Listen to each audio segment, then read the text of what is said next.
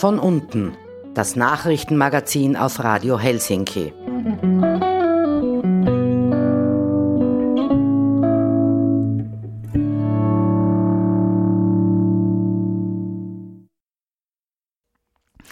Hallo zu von unten im Gespräch. Aus dem Studio begrüßen euch Malis und Dani und heute wollen wir einen Blick werfen auf die Ideologie und auch auf die Vernetzungen der Identitären. Ausgangspunkt ist ja der Prozess, der gerade in Graz gegen 17 Identitäre läuft.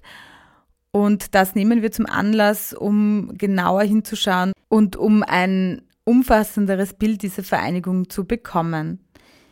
Darüber werden wir in den nächsten 60 Minuten mit zwei Expertinnen sprechen. Das ist zum einen die Judith Götz. Ähm, sie beschäftigt sich schon seit Jahren mit Rechtsextremismus. Sie ist auch Teil von FIPO, der Forschungsgruppe Ideologien und Politiken der Ungleichheit. Ähm, als Rechtsextremismus-Expertin hat sie unter anderem das 2018 erschienene Buch Untergangster des Abendlandes Ideologie und Rezeption der rechtsextremen Identitären mit herausgegeben. Auch bei uns im Studio ist ein weiterer Rechtsextremismus-Experte, Dirk Müllner. Auch er forscht bereits seit mehreren Jahren und wird uns vor allem über Verstrickungen und Vernetzungen der Identitären innerhalb Graz und der Steiermark aufzeigen. Wir wollen heute ein bisschen uns so Hintergründe anschauen und ähm, Vernetzungen, aber auch so ähm, vielleicht ein bisschen trotzdem immer wieder ist es, glaube ich, wichtig zu erklären, auch was die, was die Ideologie ist der Identitären und was da dahinter steckt, weil sie äh, stellen sich ja selbst immer als gewaltfrei und nur als Aktivisten sozusagen da. Auch vor Gericht ist das jetzt Thema.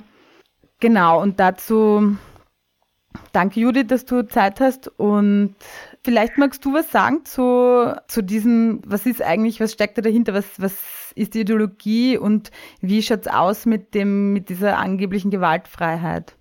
Also grundsätzlich ist es so, dass die Identitären von den gängigen Rechtsextremismus-Experten und Expertinnen in Österreich schon seit geraumer Zeit mindestens als rechtsextrem, wenn nicht gar als neofaschistisch eingeordnet sind.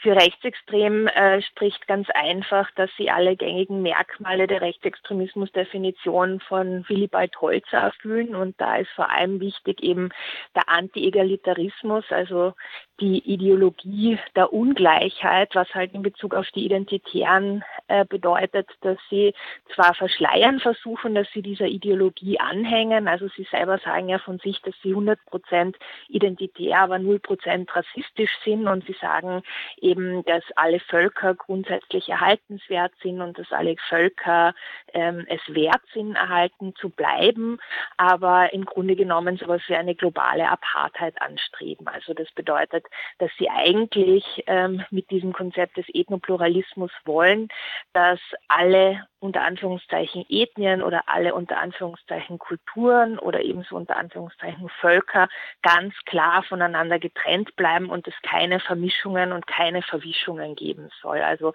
gesellschaftliche Dynamik wird komplett abgelehnt und alles soll ganz starr voneinander abgegrenzt werden. Und da finde ich kommen halt unterschiedliche Aspekte rein. Also in diesem identitären Denken ist vor allem zentral, dass man halt als Individuum eigentlich überhaupt keine Gestaltungsmacht hat. Also das Individuum zählt man eigentlich gar nichts, sondern man ist immer Teil von einem vorbestimmten Kollektiv. Und dieses Kollektiv wird halt eben völkisch oder ethnisch oder kulturell definiert. Das heißt, dort, wo man reingeboren wird, dort ist eigentlich auch schon alles äh, vorbestimmt, also so naturalistisch, biologistisch vorbestimmt und man kommt aus dieser Vorherbestimmung eigentlich gar nicht raus. Und wenn man halt eben so ein statisches, nicht veränderbares Bild von Kultur, von Ethnien, von Völkern und so weiter hat, dann kann es halt eben auch keine gesellschaftliche Dynamik geben. Also dann ist alles halt eben nicht äh, Basis von Entscheidungen und von Vorlieben, von Präferenzen, von Einstellungen, sondern dann ist halt eben alles vorherbestimmt. Und das finde ich ist halt eben der eine Aspekt, dass sie halt eben dann auch argumentieren, dass man halt von der Kultur so vordeterminiert ist, dass es keine Veränderung geben kann und dementsprechend kann es auch kein unter Anführungszeichen friedliches Zusammenleben zwischen unterschiedlichen Kulturen in ihren Vorstellungen geben weil es halt nicht möglich ist, aufeinander zuzugehen oder miteinander sich zu arrangieren. Und ähm, also das äh, zeigt halt eben ganz stark diesen Anti-Egalitarismus, also die Vorstellung, dass halt Menschen von Natur aus ungleich wären und äh, eben keine Möglichkeit hätten, miteinander zu leben. Das ist so die eine Komponente. Die andere Komponente ist natürlich, dass diese Vorstellung von dieser Reinheit und Einheit, wo halt eben nur Angehörige von einem Kulturkreis miteinander leben, dass die ja ohnehin äh, total antiquiert ist, weil ich meine, alle Länder sind Migrationsländer. Es hat einfach Migrationsbewegungen seit der Menschheitsgeschichte gegeben und diese ähm, diese organische äh, Gleichheit, die, die, die lässt sich ohnehin also nicht mehr herstellen, beziehungsweise wenn, dann nur mit massiver Gewaltanwendung. Und das, finde ich, zeigt ja auch ganz gut das Bild der Identitären, dass auf der einen Seite das ganze Menschenbild einfach zutiefst gewaltförmig ist, weil diese, diese Vorstellung von dem Gesellschaftskonzept oder von dem äh, Konzept, politischen Konzept, das sie sich vorstellen, das lässt sich ja nicht so einfach umsetzen, sondern das äh, beruht, beruht halt eben auf massiver Gewalt. Ähm, ich glaube aber, es gibt noch zahlreiche andere Punkte auch, die die Identitären als durchwegs sehr gewaltförmig ähm, darstellen lässt. Ähm, das ist einerseits, ich habe schon erwähnt, dass sie auch als neofaschistisch eingeordnet werden können. Und dafür spricht eben einerseits, dass sie sich auf sehr viele äh, faschistische Theoretiker beziehen, wie zum Beispiel eben einen Julius Evola oder auch einen Oswald Spengler, die durchwegs als äh, faschistisch eingeordnet werden können, aber auch ihre Kontakte zu faschistischen Organisationen, wie zum Beispiel in Italien die Casa Pound oder halt auch in Ungarn kann man von der äh, Jobbik äh, durchaus auch als einer äh, faschistischen Partei ähm, sprechen und zu diesen Organisationen verfügen sie über zahlreiche Kontakte. Und nicht zuletzt würde ich sagen, dass äh, auch ihre Gewaltbereitschaft dafür spricht, dass man sie als neofaschistisch ähm, einordnen kann. Und diese Gewaltbereitschaft, die zeigt sich, äh, finde ich, auf unterschiedlichen Ebenen. Einerseits würde ich sagen, dass von den Identitären auf jeden Fall strukturelle Gewalt ausgeht, wenn man sich einfach so Aktionen anschaut wie die Stürmung ähm, dieser Audimax-Veranstaltungen, wo Geflüchtete Elfriede Jelineks äh, die Schutzbefohlenen gespielt haben, also Menschen, die einfach durch ihren Fluchthintergrund traumatisieren, äh, traumatische Erfahrungen gemacht haben und durch so eine Aktion auf jeden Fall Retraumatisierungen ausgesetzt werden. Wenn da ähm, 30 Leute reinstürmen und Parolen schreien und Kunstblut verschütten, dann würde ich hier auf jeden Fall von struktureller Gewalt sprechen in Bezug auf die Geflüchteten, die da von ihnen ausgehen geht. Aber natürlich ähm, wie ich schon erwähnt habe, ist auch äh, in dem Weltbild der Identitären ganz klar eine ähm, Gewaltdisposition vorhanden, beziehungsweise ihr Ziel, das sie anstreben, nur mit extremer Gewalt durchzusetzen. Und äh, nicht zuletzt würde ich sagen, dass es auch zahlreiche Beispiele einfach dafür gibt, wo die Identitären ganz, ganz konkret gewalttätig geworden sind. Und das fängt halt an bei bei Angriffen auf Antifaschistinnen nach Demonstrationen, wie das beispielsweise ähm, nach ihrem Aufmarsch in Wien im Jahr 2015 passiert ist, wo bei der U2-Station am Praterstern die identitären Antifaschistinnen angegriffen haben, aber auch äh, beispielsweise in, in äh, Graz nach einer Demonstration mehrere Antifaschistinnen von Identitären attackiert worden sind, auch mit Gürtelsteilen und einem Teleskopschlagstock und so weiter. Das war ähm, im äh, Jahr 2016, wenn ich mich richtig erinnere. Dann hat es aber auch so äh, Sachen gegeben, die auch, finde ich, zutiefst gewaltförmig sind, wie zum Beispiel, dass im ähm, 2016 diese Facebook-Seite aufgetaucht ist, die sich genannt hat, linke Weiber ausnocken. Und ähm, die Urheberinnenschaft lässt sich zwar nicht äh, zweifelsfrei ähm, den, den Identitären zuordnen. Aber es zeigt sich halt schon recht gut, dass die Identitären da einfach oder dass es halt äh, Bezugspunkte gibt, ähm, zu den Identitären bei dieser Facebook-Seite, weil da halt eben auch äh, Personen wie Natascha Strobel zum Beispiel vorgekommen sind, die ja dieses Buch über die Identitären geschrieben hat, die da auch im Zentrum des Hasses auf linke Frauen gestanden ist und allein schon über diese Komponente ähm, würde ich sagen, dass da es einfach ein inhaltliches Naheverhältnis zu dieser Facebook-Seite gegeben hat. Aber wir dürfen auch nicht vergessen, dass Martin Sellner mit einer Pfefferspray-Pistole in der U-Bahn-Station äh, geschossen hat im Jahr 2017.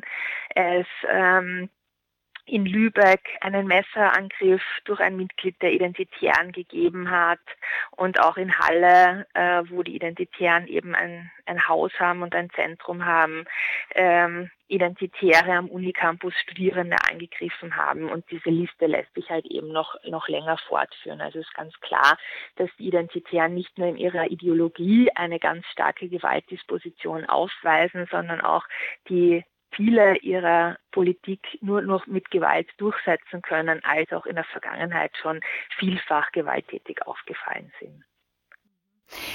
So. Ja, danke mal für dafür. Und äh, noch eine Frage hätte ich. Ähm, ich weiß, du hast nicht so viel Zeit, du, also du bist jetzt zugeschaltet, aber ja, du wirst dann auch wieder gehen. Ähm, aber es ist ja so, dass in Graz von den 17 Angeklagten ist auch eine Frau angeklagt. Und du hast ja gerade äh, gesagt, dass sie einen, die identitären Anti-Egalitarismus vertreten oder so ein Weltbild eben vertreten. Und das bezieht sich ja auch auf die Geschlechterrollen äh, sozusagen. Kannst du dazu noch was sagen, wie da diese, dieses Bild ist und, und äh, auch zum Aktivismus von Frauen bei den Identitären? Mhm. Also grundsätzlich ist es so, dass es bei den Identitären zahlreiche Frauen gibt, dass Frauen auch bei nahezu allen wichtigen Aktionen beteiligt äh, waren. Also das zeigt sich ja auch an der Anklage der einen identitären Frau jetzt im Prozess, die halt eben auch ähm, dabei war bei einer Aktion, die je im äh, Prozess verhandelt werden. Und dennoch würde ich aber sagen, dass Frauen in identitären Kreisen nach wie vor deutlich unterrepräsentiert sind. Also es gibt äh, zwar auch eine Frauengruppe, die sich in erster Linie auf äh, Facebook gezeigt hat. Also zuerst haben sie sich Mädelgruppe Edelweiß genannt und dann Identitäre Frauen und Mädels umbenannt. Inzwischen sind sie von Facebook weg, weil ja äh, sämtliche identitären Gruppen auf äh, Facebook äh, gelöscht worden sind und äh, dementsprechend kann man jetzt ihre Tätigkeiten auch nicht mehr so leicht äh, verfolgen, beziehungsweise war diese Seite eh auch schon seit längerem nicht mehr sehr aktiv.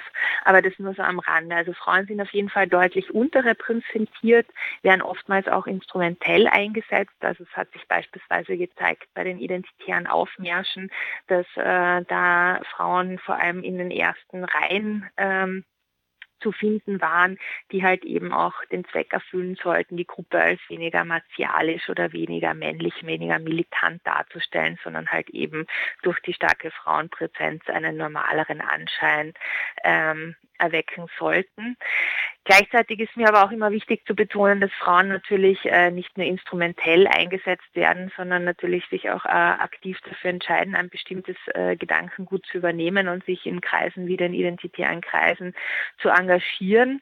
Und hier zeigt sich halt eben sehr stark, dass die Identitären trotz ihrer modernisierten, ihres modernisierten Auftretens und auch ihres modernisierten hippen Sprachgebrauchs und so weiter durchaus sehr antiquierten Geschlechtervorstellungen anhängen. Also sie berufen sich ganz klar auf ein biologistisch konstruiertes Geschlechterbild, also einen Geschlechterdualismus, der ganz klar davon ausgeht, dass es nur Männer und nur Frauen gibt und dass diese halt eben komplementär und ähm, hierarchisch miteinander auch gedacht werden. Das heißt, dass Frauen und Männer einfach von ihrer Natur aus, von ihrer Biologie aus unterschiedliche Rollen und Aufgaben in der Gesellschaft hätten und ähm, dass das halt eben genauso wie in Bezug auf die Kulturen äh, oder unter Anführungszeichen Völker und Ethnien eben vorherbestimmt ist, diese Aufgaben und Rollen in der Gesellschaft.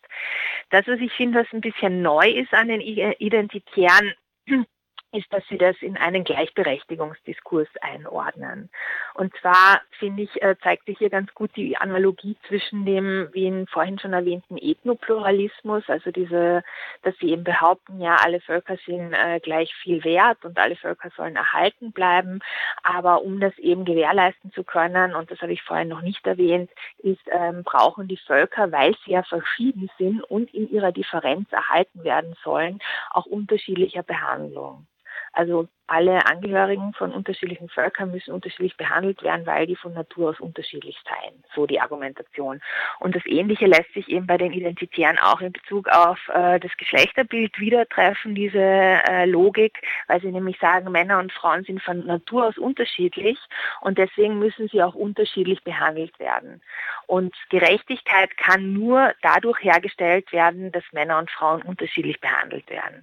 Und damit meinen sie jetzt natürlich nicht irgendwelche Affirmative Action Programs, also die halt eben gesellschaftliche Benachteiligungen ausgleichen sollen und deswegen über äh, Quoten und ähnliches ähm, genau Diskriminierungsverhältnisse ausgleichen sollen, sondern im Gegenteil, sie sagen halt eben, dass ähm, durch die, die Gleichbehandlung erst äh, Diskriminierung entsteht, weil Ungleiches gleich gemacht wird. Also sie werfen sozusagen all jenen, die sich für Gleichberechtigung und für den Ausgleich von Benachteiligungsformen einsetzen, vor, dass die Ungleiches gleich machen wollen und sämtliche Differenzen abschaffen wollen. Also hier kommt halt eben auch noch so ein antikommunistisches Ressentiment auch rein, wo den Linken und den Feministinnen eben vorgeworfen wird, sie wollen einen Einheitsmenschen erschaffen und hier halt eben genauso in Bezug auf also den Multikulturalismus, wie es die Identitären nennen, als auch durch den Genderwahn wollen die Linken einen Einheitsmenschen schaffen. Das ist ihre Argumentation. Also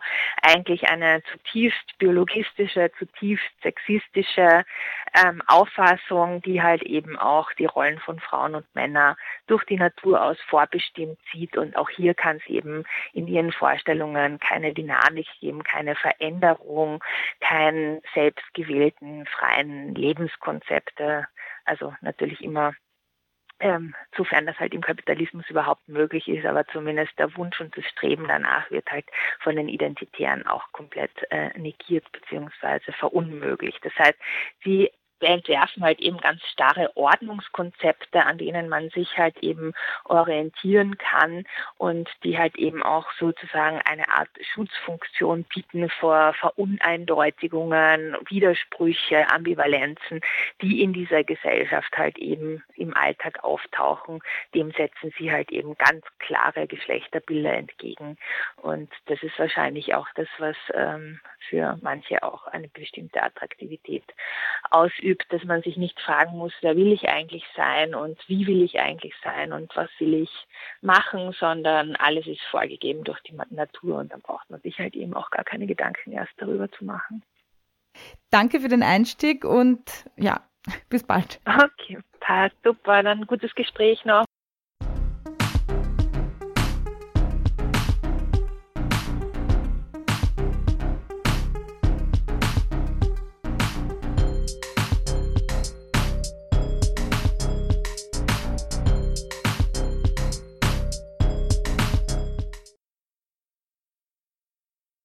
Ja, also danke nochmal an Judith Götz, die jetzt uns schon mal eine ähm, super Einleitung gegeben hat.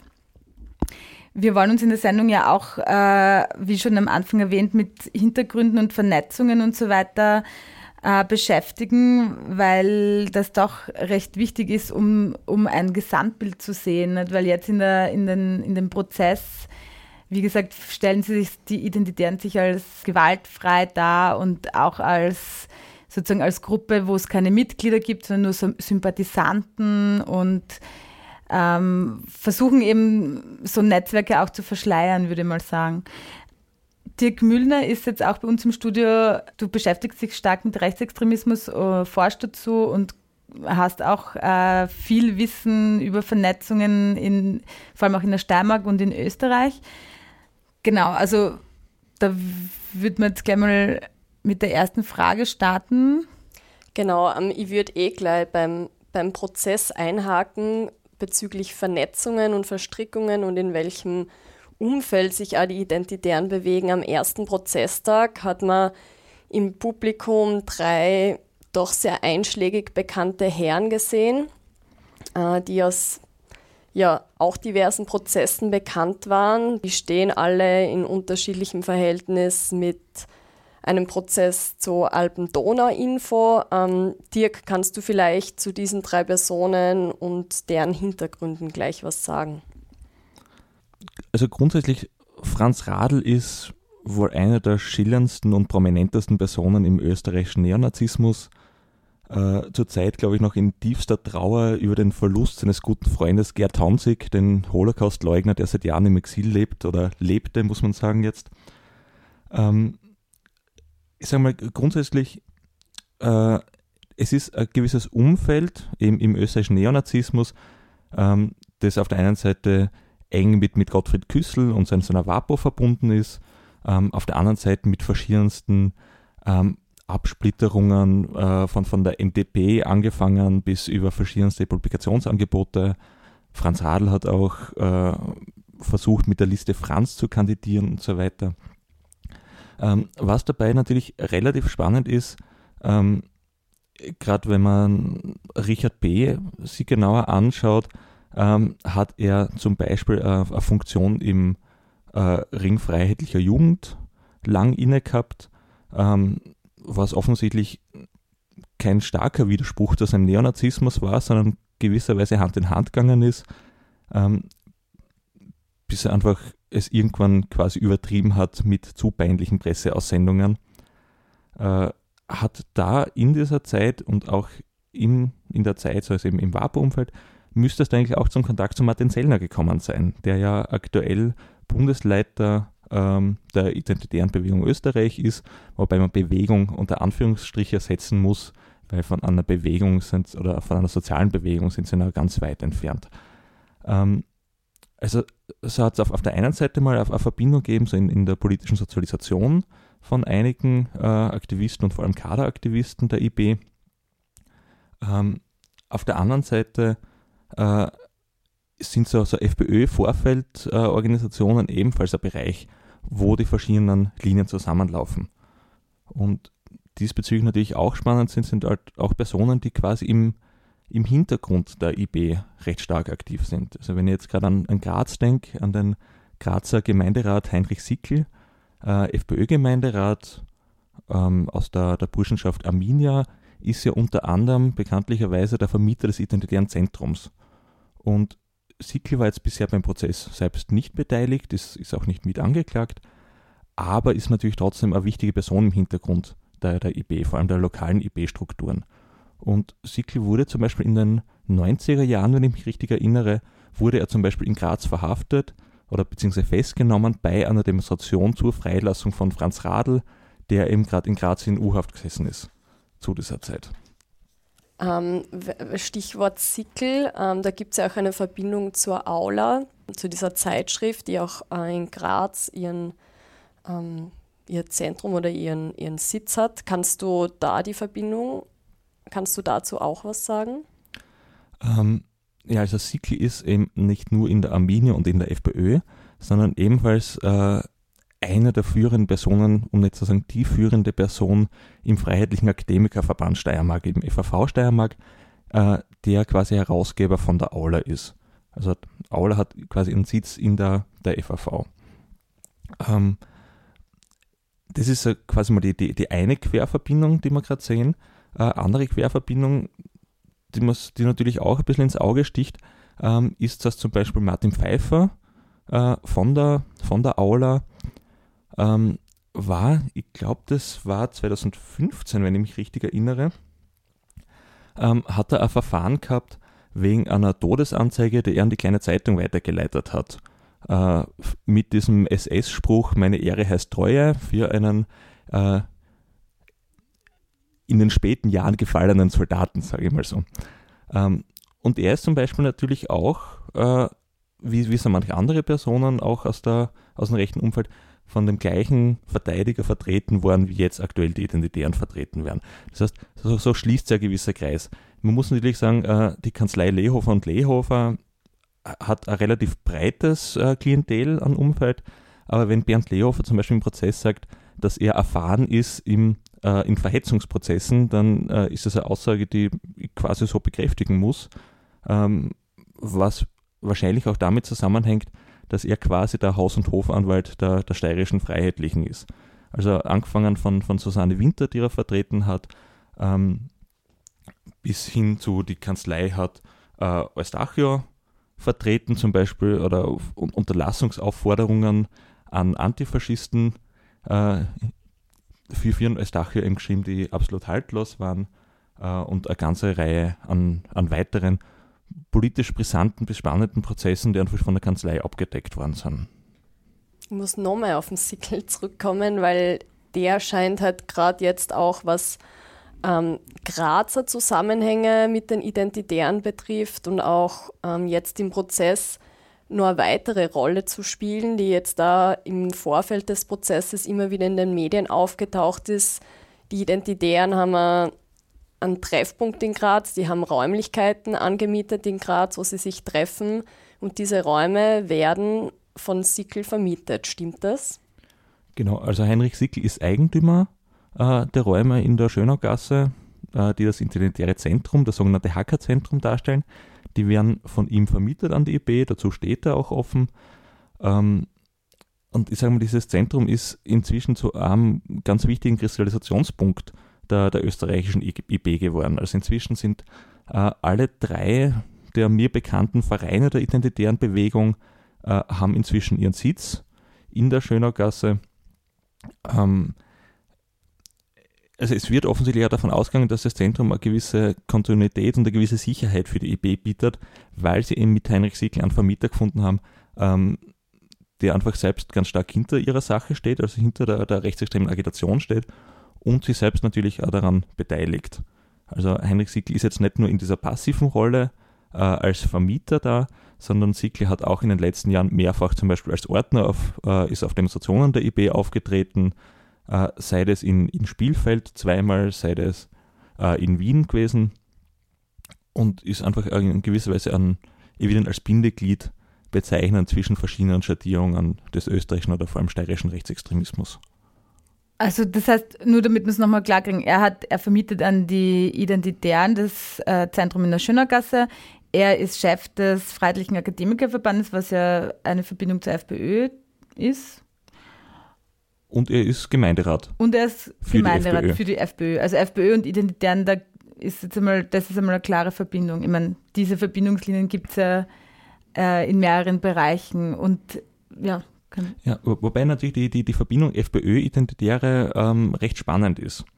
Also es gibt ein, ein wunderbares Zitat von, von Martin Sellner, in dem Fall muss ich es leider wirklich als wunderbar bezeichnen, und zwar war das Nonanet in der Aula. Bei einer Veranstaltung oder im Nachtrag für eine Veranstaltung, die eben der Heinrich Sickl organisiert hat, wo eben Martin Sellner als Redner eingeladen war. Ähm, und Sellner vergleicht dabei das patriotische Lager, Zitat, äh, in Österreich mit einer Fußballmannschaft. Es gibt Stürmer, Verteidiger und Torleute, also Personen mit den verschiedenen Aufgaben. Ähm, und das, das trifft dann natürlich auch in gewisser Weise auf die, auf die Verbindungen auf der einen Seite zwischen, äh, zwischen FPÖ und IB zu, aber auch zwischen IB und anderen Organisationen, Gruppen des außerparlamentarischen Rechtsextremismus. Wenn man es jetzt zum Beispiel anschaut, ähm, die, die FPÖ-Verbindung nochmal genauer. Wir haben zum Beispiel den, den Leiter der steirischen Identitären, Luca Kerbel, ähm, eben wie gesagt Leiter in der Steiermark, Koordinator von, äh, Koordinator von Kärnten und hat zumindest in sozialen Medien äh, sich selbst auch dieses männlichen Geschäftsführer der IB umgehängt. Ähm, der war eigentlich lange Zeit, also zuerst Gemeinderat der, der Freiheitlichen in Fonsdorf, später Bezirksleiter in Lent. Ähm, ein anderer der, der Mitangeklagten, ähm, Martin S., also nicht Sellner, sondern ein anderer Angeklagter, war zum Beispiel lang ähm, im Vorstandsmitglied der Ringfreiheitlichen Studenten. Und gleichzeitig gibt es auch noch Bezirksleiter, die, die ebenfalls äh, Bezirksleiter der, der IB sind, aber in der gleichen Funktion auch Bezirksleiter oder in der Bezirksführungsebene vom, vom äh, Ring Freiheitlicher Jugend sind, zum Beispiel im Bezirksstadt Schlanzberg. Das heißt, da sind die, die Verbindungen schon ziemlich zahlreich und genauso ist zum Beispiel auch der, der Stellvertreter von, von Luca Kerbel. Äh, also der stellvertretende Leiter der IB Steiermark hat zum Beispiel noch vor wenigen Jahren als Gemeinderatskandidat für die, für die Freiheitlichen kandidiert. Das heißt, Beziehungen sind da sehr, sehr zahlreich vorhanden. Und äh, dieses Zitat, was du am Anfang von Sellner gebracht hast, das ist dann sozusagen, die Identitären sind dann die Stürmer und die äh, Partei ist dann die, keine Ahnung, äh, Verteidigung oder wie, wie, so ist das irgendwie gedacht, so als, als Metapher sozusagen. Genau, es, es, es ja, lasst natürlich offen, wer in was für einer Position ist. Aber jetzt so meine Assoziationen irgendwie. Genau, also es, es gibt einfach äh, quasi gesicherte Strukturen, die im Hintergrund äh, agieren, die in gewisser Weise auch ein, ein, gewisser, für manche Aktivisten auch ein gewisses Rückzugsort sein kann. Also ich, ich denke jetzt an andere Aktivisten aus der Steiermark, ähm, die quasi führend in der, in der IB aktiv waren, dort zum Beispiel die ganzen Spenden betreut haben und inzwischen als parlamentarische Mitarbeiter in der FPÖ arbeiten, ähm, genauso wie Alexander Markovic, der ja auch äh, mit angeklagt ist, ähm, Mitbegründer der IB, inzwischen aus der IB ausgestiegen ist und im Ring freiheitlicher Studenten wieder aktiv ist. Das heißt, in gewisser Weise gibt es ein arbeitsteiliges Verhältnis und wenn es in der anderen Gruppe nicht mehr passt, dann ist in der anderen Organisation oder in der anderen Gruppe Tür und Tor scheinbar ziemlich weit offen.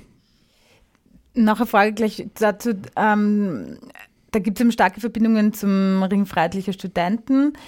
Ähm, insofern gibt es wahrscheinlich auch viele Verbindungen zu Burschenschaften. Genau. Also man muss grundsätzlich sagen, dass von den auf der Führungsebene der, der IB eigentlich alle Personen oder, oder aus, fast ausnahmslos alle Personen in, in Burschenschaften, in Kartellverbänden, in, in, in erster Linie völkisch-deutsch-nationalen äh, Kooperationen äh, sind. Wenn man sich zum Beispiel anschaut, äh, jetzt die, die oberste Führungsebene, die sich quasi äh, Martin Sellner und Patrick Lennart teilen. Äh, Patrick Lennart ist in Graz in der Fliegerschaft Wielandstaufen kooperiert. Äh, Martin Sellner ist zum Beispiel in der äh, Universitätssängerschaft Baden zu Wien kooperiert, gemeinsam mit, mit anderen identitären Kadern, die ebenfalls Teile in, in führender Funktion sind. Ähm, und wenn man es zum Beispiel jetzt auf, auf Graz runterbricht und auch auf diesen, diesen Bereich, der, der, der mit angeklagt ist, sprich die, die Dachbesetzung bei den Grünen, äh, dann haben wir zum Beispiel Personen, die auf dem Dach waren, ähm, wie, wie, wie Peter D. wird ein Nahverhältnis zu, äh, zu Cheruskia Graz nachgesagt. Martin Zellner ist zum Beispiel schon erwähnt worden. Luca Kerbel, der, ähm, auf den wir sowieso auch schon eingegangen sind, der ist zum Beispiel, hat Verbindungen zum Benellenkorps Austria zu Knittelfeld. Und was natürlich in der Anklage auch recht spannend ist, ähm, angeklagt sind jetzt nur Personen, die, die auf dem Dach äh, von den Grünen waren, bei dieser quasi kurzzeitigen Dachbesetzung. Äh, die Aktion war natürlich viel größer, also es waren fünf Personen auf dem Dach. Insgesamt muss man sagen, dass 20 bis 22 Personen aber insgesamt an der Aktion beteiligt waren, nämlich die Personen, die zum Beispiel am, am Boden äh, mit dabei waren, äh, die die Parolen gerufen haben und quasi den, äh, die die Aktion erst äh, vollenden können haben.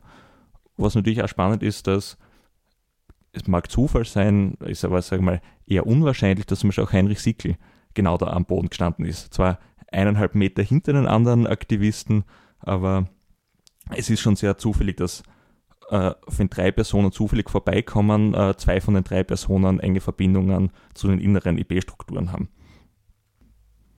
Vielleicht können wir gleich weitergehen zu den Angeklagten, was dann noch für Infos bekannt sind. Also wie, in welchem Umfeld sind sie aktiv? Was sind sozusagen ihre bisherigen Tätigkeiten gewesen? Und woher sind sie? Weil es sind ja einige aus der Steiermark bzw. aus Graz, aber eben nicht alle. Also grundsätzlich sagen wir, bei der, bei der Anklage muss man einfach, glaube ich, schon stark unterscheiden, wegen was die Personen angeklagt sind. Also da fallen ja verschiedene äh, Tatbestände zusammen. Das eine ist quasi ähm, der, die Anklage nach der kriminellen Vereinigung, äh, wo im Prinzip die, die Führungspersonen der, der IB betroffen sind, äh, sprich Bundesleitung und Landesleitung. Und zusätzlich äh, sind ebenfalls noch Personen angeklagt, die zum Beispiel an konkreten Aktionen beteiligt waren. Seien das jetzt Sachbeschädigung, ähm, äh, sei das äh, im Sachbeschädigung in Maria Lankowitz ist das konkret, äh, seien das Daten wie, wie Sachbeschädigungen äh, durch, durch Farbparolen, die auf, die auf den Boden gesprüht worden sind, ähm, beziehungsweise wegen, wegen Verhetzung sind natürlich da, ist der Großteil angeklagt. Wenn nicht sogar alle, müsst ihr jetzt nochmal nachschlagen. Ähm, und da unterscheidet sich natürlich, also wie gesagt, die, es sind in erster Linie äh, Aktionen in der Steiermark, mit Ausnahme von der Aktion bei der türkischen Botschaft in Wien. Ähm, und Ne? und genau, stimmt, und Kärnten. Wobei Kärnten natürlich recht spannend ist, weil die Aktion in Kärnten äh, großteils von Aktivisten aus der Steiermark durchgeführt worden ist. Äh, also die, die Kärntner Strukturen sind äh, überraschenderweise nach wie vor relativ schwach. Mhm. Ähm, ist natürlich die Frage, ob sich das jetzt ändert, weil jetzt zum Beispiel äh, Patrick Leinert, der Österreich-Leiter, jetzt wieder zurück nach Kärnten gezogen ist, vor kurzem. Und, ähm, da gibt es natürlich auch so die, die, die, Vermutung, dass er so am Strukturaufbau in Kärnten äh, noch ein bisschen weiterarbeiten will. Ähm, wie gesagt, grundsätzlich kann man sagen, es sind Personen angeklagt, auf der einen Seite aus, aus Wien, aus der Steiermark, aus Salzburg, aus Oberösterreich und aus Niederösterreich.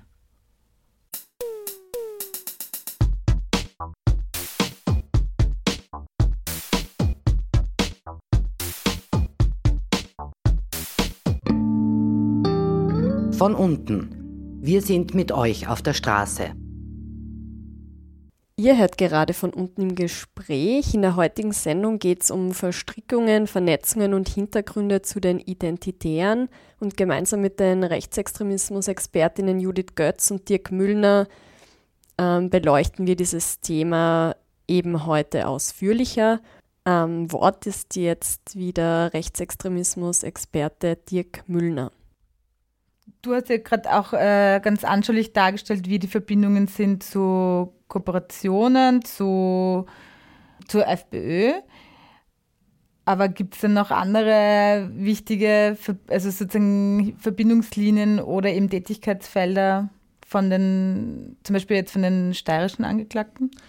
Was natürlich recht spannend ist, dass im Prozess äh, ist konkret Martin Zellner auch dazu befragt worden, ob es eine, eine Verbindung zwischen der IB und Pegida gäbe. Und daraufhin hat zum Beispiel Martin Sellner nur geantwortet, dass er auf, auf Einladung von Pegida ein paar Mal in, in Dresden einfach Reden gehalten hat.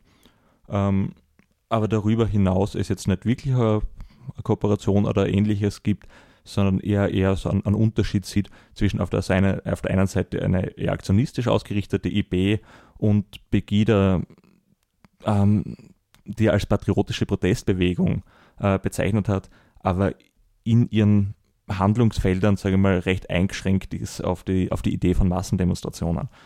Ähm, und da ist die, Ans äh, die Aussage von, von Martin Sellner ist aber eigentlich ein bisschen ein Widerspruch zu dem, was wir in genau dem Zeitraum äh, in der Steiermark beobachten können haben.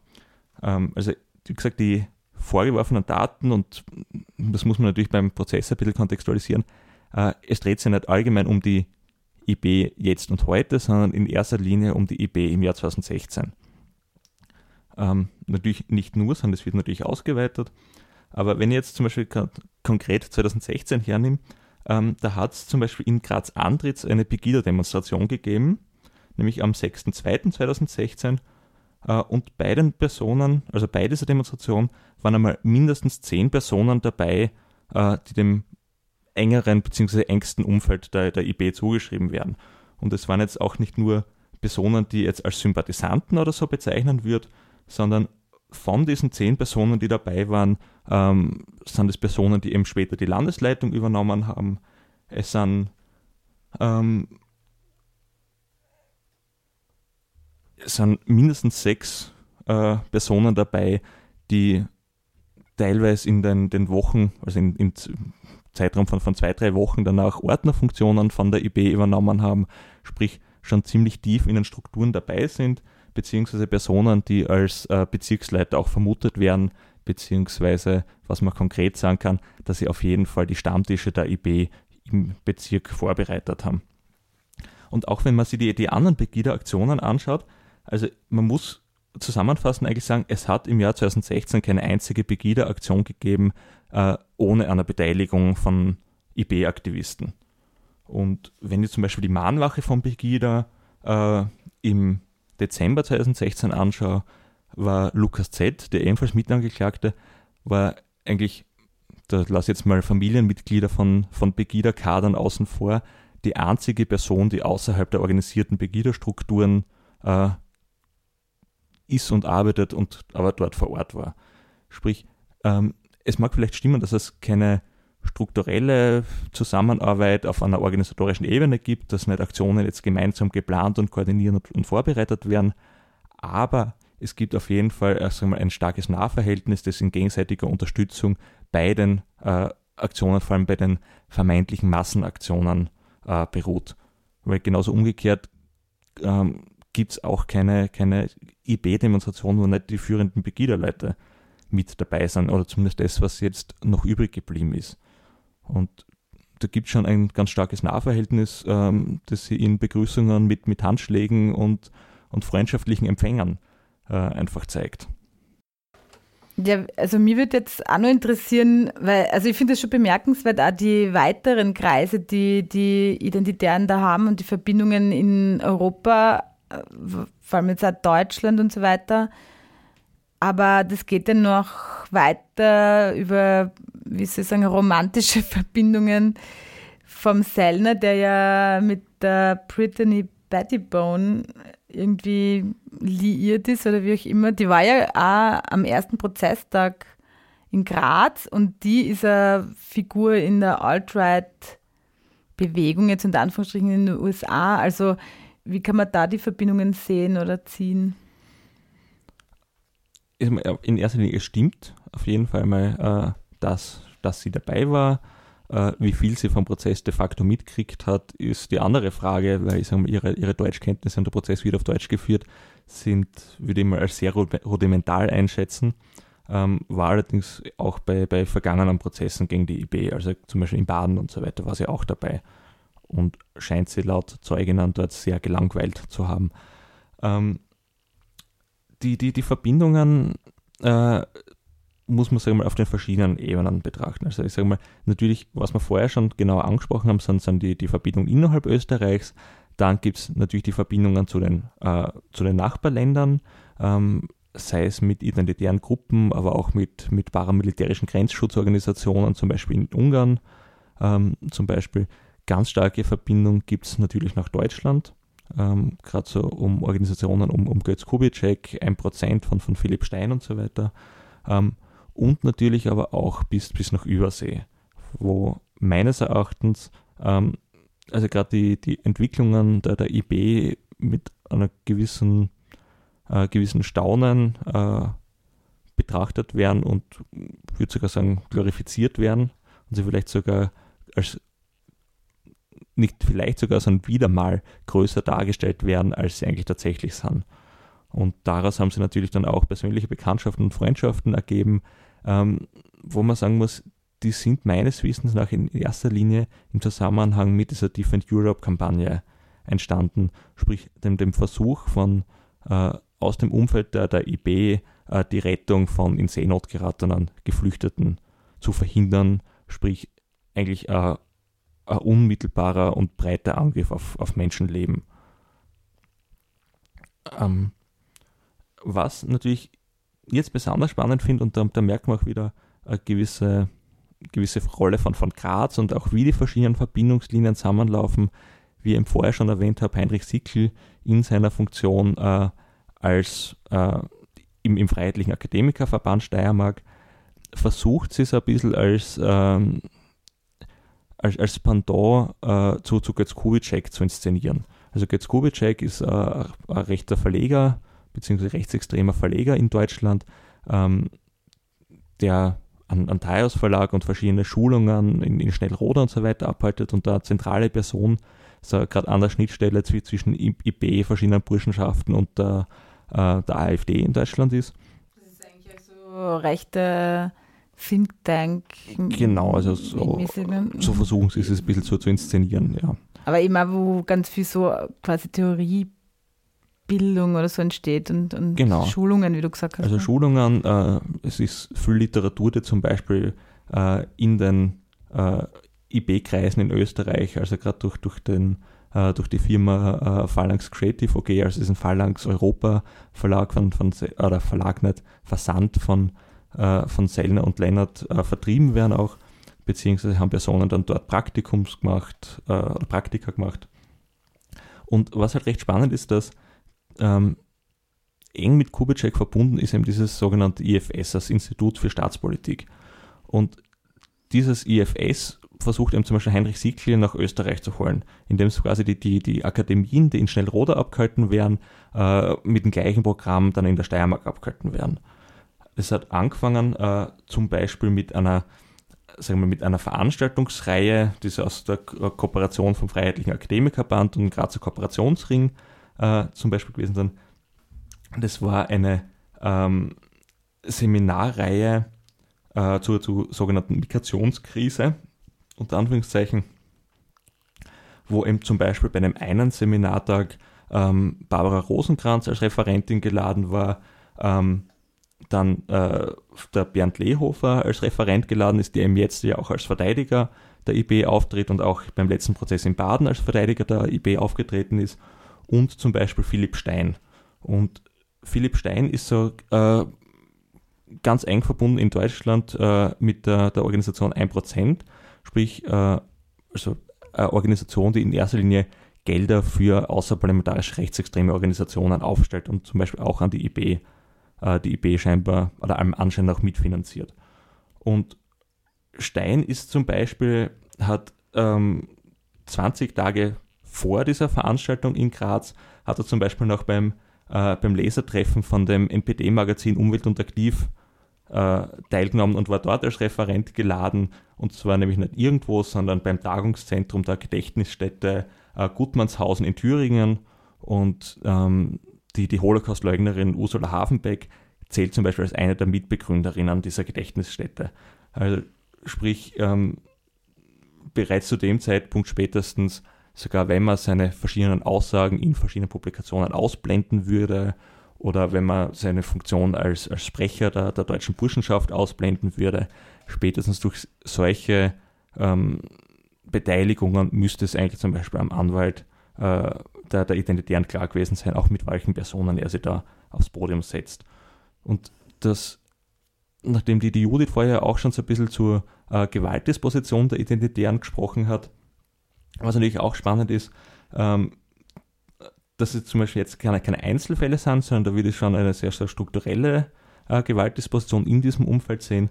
Es hat zum Beispiel eben dies, dieser Philipp Stein äh, 2017 gemeinsam mit, mit Kader der jungen Alternative, sprich der Jugendorganisation der AfD, in Marburg äh, sie bei einem vermummten und bewaffneten Angriff auf äh, Journalistinnen sie beteiligt, also auf Fotografen, die zum Beispiel ein, ein Treffen fotografiert haben und die dann eben von, von Stein und Umfeld äh, angegriffen worden sind.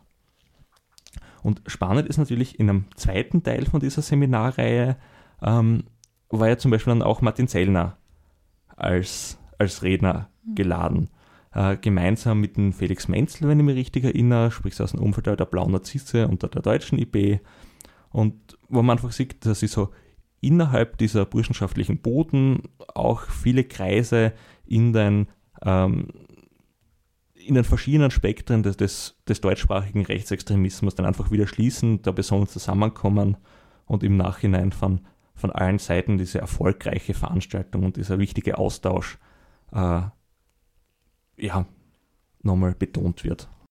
Ich würde jetzt vielleicht gegen Ende der Sendung, nachdem wir jetzt viel über Verstrickungen, äh, Netzwerke und verschiedene Verbindungen geredet haben, nur ein, anderes Thema anreißen. Ähm, Stichwort Medien und mediale Inszenierung, was ja bei den Identitären und auch jetzt beim Prozess eine wichtige Rolle spielt.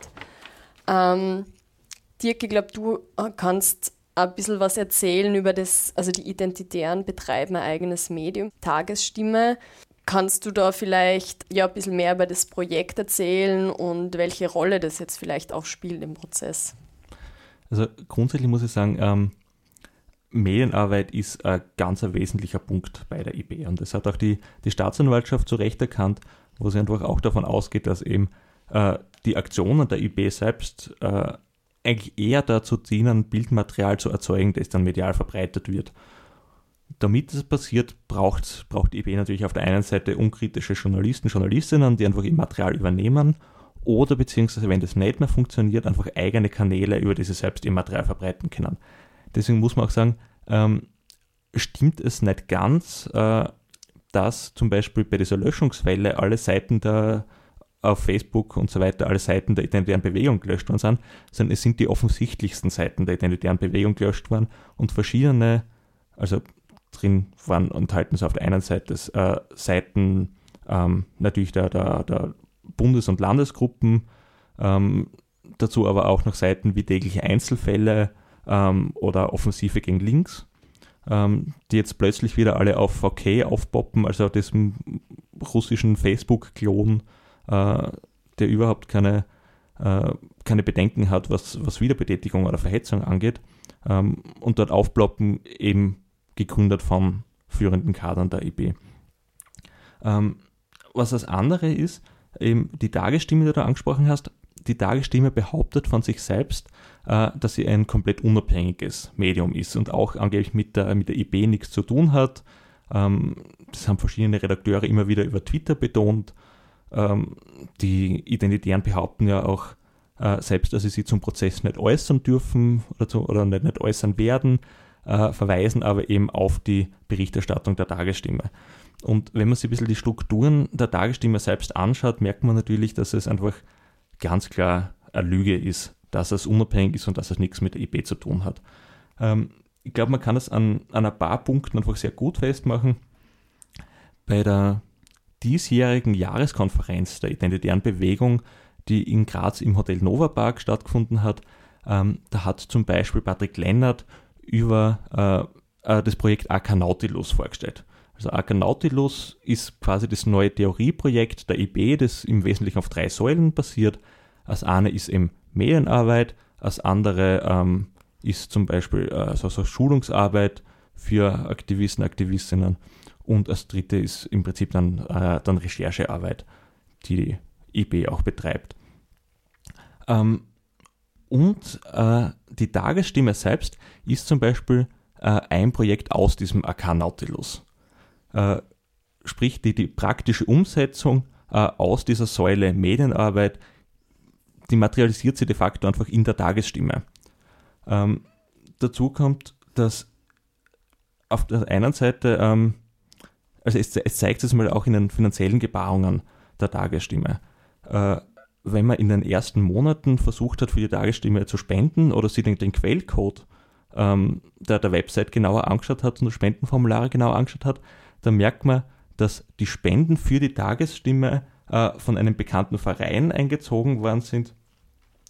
Und zwar war das konkret ähm, der Verein zur Erhaltung und Förderung der kulturellen Identität, sprich dieser Kernverein der identitären Bewegung, ist eben mit Spenden an die Tagesstimme bevollmächtigt worden, die Spende als SEPA-Lastschriftmandat einzulösen.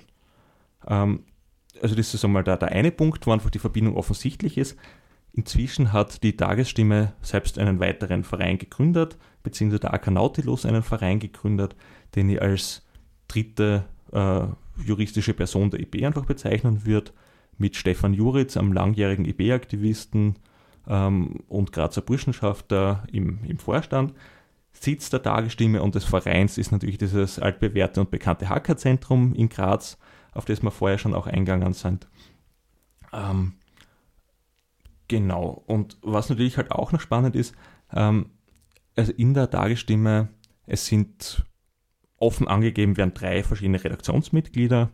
Ähm, die Redaktionsmitglieder haben natürlich alle ganz enge Verbindungen zur, zur IB, sind alle entweder als ja, als, als IB-Kader bekannt und haben gleichzeitig aber auch alle zuvor über gewisse Zeit in der, äh, in der Info direkt äh, publiziert. Also Stefan Juritz ähm, war eben äh, Koordinator von, von Infodirect, scheint jetzt seit dem, dem Launch der Tagesstimme plötzlich nicht mehr als Koordinator auf. ähm, ein anderes Redaktionsmitglied ähm, namens Scherntaler, ähm, der hat ebenfalls unter dem, dem Pseudonym Eschentan in der Info direkt publiziert, wo auch spannend ist, dass zum Beispiel die ersten Artikel von ihm in der Tagesstimme auch unter Eschentan erschienen sind und es nachträglich erst der Name geändert worden ist im Artikel.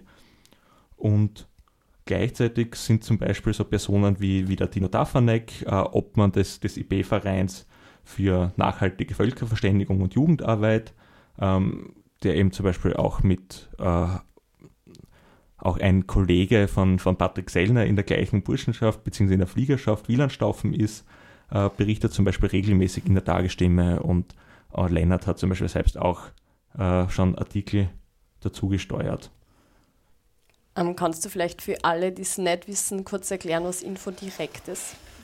Ähm, Infodirekt ist ein äh, in Linz bzw. der Umgebung von, von Linz ansässiges rechtsextremes äh, Magazin, ähm, die, das im Prinzip von, von Personen äh, geführt wird, die auch äh, früher ganz starke Verbindung in die Neonazi-Szene gehabt haben. Also sprich, äh, so in Richtung äh, BFJ, Punkt, Punkt, freie Jugend zum Beispiel, ähm, geben dieses, dieses Magazin heraus, haben auch gerade äh, einige Prozesse wegen diesem Magazin am, am Laufen, unter anderem, äh, weil sie kritische Wissenschaftler ähm, also die sich kritisch mit dem Rechtsextremismus auseinandersetzen, als geistige Brandstifter und so weiter bezeichnen äh, und sind auch organisatorisch einfach ganz eng mit der, mit der IB verwandt und, und arbeiten da einfach eng zusammen. Also das haben zum Beispiel ähm, nicht, nicht nur regelmäßig Infostände und Gastvorträge auf, auf IB-Konferenzen, sondern organisieren einfach auch stark oder sind auch stark ins mediale Licht gerückt durch diese Veranstaltungsreihe oder diese Konferenzreihe. Ähm, äh, Forum Verteidiger Europas hat es, glaube ich, geheißen, ähm, das eben jetzt zweimal bereits stattgefunden hat und das im Prinzip so als großes Vernetzungsevent zwischen den verschiedenen Schattierungen der extremen Rechten auch betrachtet werden muss.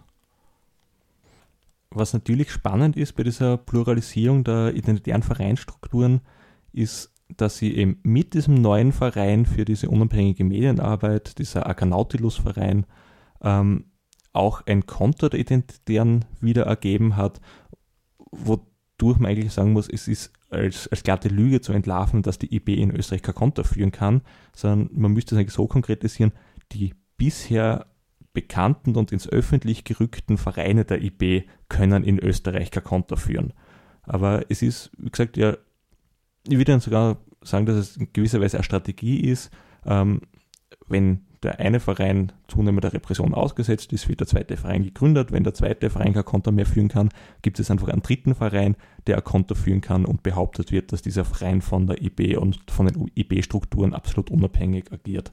Das heißt, diese Unabhängigkeit würde ich einfach als, als reine Schutzbehauptung der IB bezüglich ihrer eigenen Strukturen begreifen. Ja, ich würde sagen, wir sind jetzt eh schon am Ende der Sendung. Danke für diese geballten Infos zu den Hintergründen und, und Netzwerken der Identitären in Graz, aber auch darüber hinaus. Das war von unten im Gespräch. Heute zu Gast im Studio waren Judith Götz, die Rechtsextremismus-Expertin und ebenso Rechtsextremismus-Experte Dirk Müllner. Wir haben versucht, äh, Hintergründe zu beleuchten der Identitären in Graz, in der Steiermark, aber auch äh, im deutschsprachigen Raum und darüber hinaus. Die Wiederholung der Sendung hört ihr Dienstag früh um 7.30 Uhr und zum Mittag um 12 Uhr. Und von unten gibt es dann diese Woche wie gewohnt wieder am Mittwoch ab 17 Uhr mit dem Nachrichtenmagazin. Bis dann. Das war von unten, das Nachrichtenmagazin auf Radio Helsinki.